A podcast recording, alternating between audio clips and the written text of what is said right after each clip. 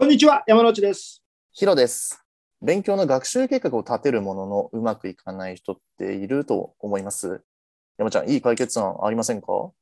うん、そういう人はね、自分をよく分かってないかもしれないな。敵を知り、己を知れば、百戦危うからずって言うじゃん。はい。ら定期テストとか大学受験も対策はするけど、自分のことをちゃんと知ってますかって話なんだよな。はいはい。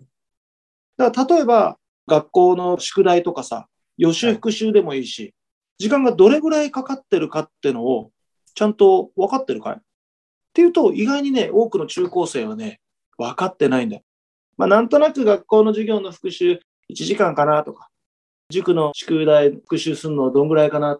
まあ、これは2時間かなとか、適当に言うんだな。であと、はいそれぐらいで終わったらいいな、なんていう理想で。で、実際やってみると全然違うと思うんだ。はい。だから、自分を知るために、まあ、1、2週間、勉強にかかった時間っていうのを記録してみようよ。記録を。で、あ、学校の宿題何時間かかるなとか、何分かかるなとか、塾の復習何時間かかったなとか。でそうやって自分で何回か記録取っていくと、おどうやら、だいたいこれぐらいの時間でいけるなっていうのをつかめるようになると思うんだ。したら、それをもとに学習計画立ててほしい。なるほど。山ちゃんのおっしゃることも確かにごもっともというかわかるんですけれども、こう勉強の記録取るのって難しそうですね。そうだよね。このね、記録取るっていうのはなかなかあの習慣づかないと難しいよね。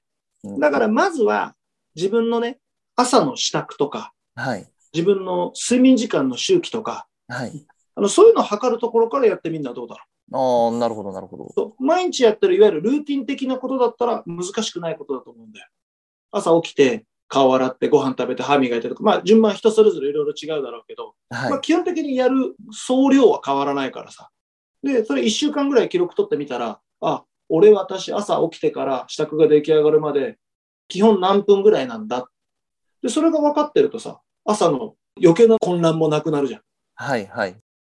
睡眠時間に関しても、よく90分周期とか言うけど、まあはい個人差あるから、自分は何分周期なのかを知っておくと、目覚めよく動ける。るだろうし、はい。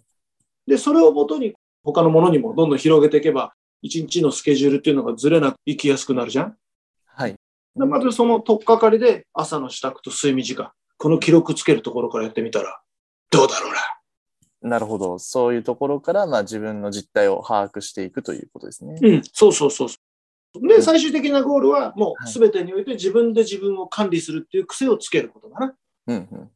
らもう朝の支度にしろ、勉強にしろ、他の計画にしたってでも構わないし、はい。究極はなんか人生設計みたいなそういうところでも進んでいきゃいいだろうし。はいはいはい。で、こうやってね、えー自分を知るっていうことを大切にすると、計画も実行しやすくなるんじゃないかな。